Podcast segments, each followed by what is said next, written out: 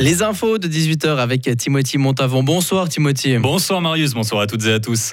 Trois randonneuses ont subi un accident aujourd'hui à Zermatt. Deux d'entre elles ont glissé sur un bout de chemin enneigé en montagne. L'une d'entre elles a su se rattraper de justesse, mais l'autre a chuté de plusieurs mètres et a succombé à ses blessures. Toujours en Valais, cette fois à Chipy, un jeune homme a été retrouvé inconscient ce matin au milieu d'une route près d'un terrain de football. Malgré l'intervention des secours, la victime n'a pas survécu. Les circonstances exactes de l'événement sont encore inconnues. La jeunesse socialiste suisse a son nouveau slogan L'avenir plutôt que la crise. Selon eux, la Suisse a besoin d'un renouveau politique fondamental. Parmi leurs revendications figurent un salaire minimum de 5 000 francs pour tous, la naturalisation automatique des étrangers après 5 ans de résidence en Suisse et la garantie du droit à l'avortement. Son ambition principale, redevenir le parti de jeunes le plus fort en s'adressant aux jeunes électeurs.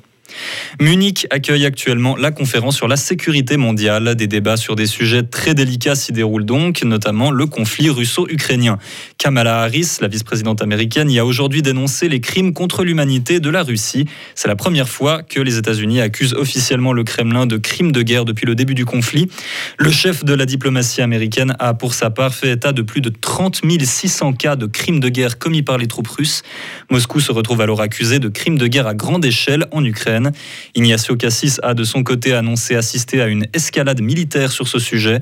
Comme la Suisse a soutenu les mesures économiques à l'encontre de la Russie, le pays refuse toute négociation sur notre territoire et accuse la Suisse de manquer à son devoir de neutralité.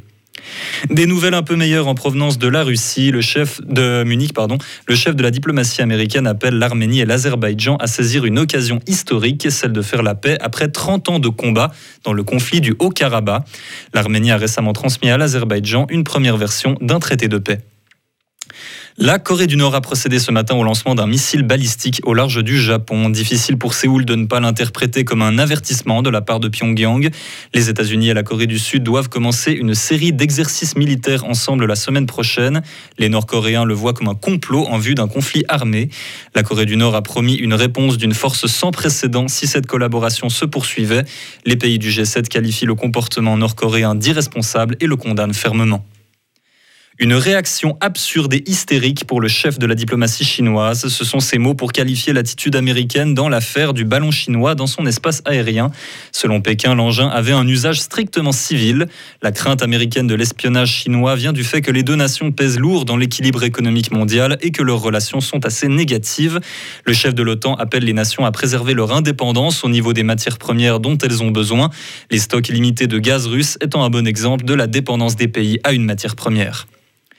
L'intelligence artificielle inquiète les Nations Unies. Elles y voient un grave danger pour les droits de l'homme. L'Union européenne travaille déjà sur un projet de loi pour réguler l'usage de cette nouvelle technologie. Un grand nombre de pays membres de l'ONU ont appelé cette semaine à se montrer raisonnables sur l'usage militaire de l'IA ainsi que sur les intérêts économiques qui résident derrière. On rappelle que Microsoft a pris les devants avec l'acquisition de ChatGPT pour une somme qui se chiffre en milliards de dollars. Retrouvez toute l'info sur frappe et frappe.ch.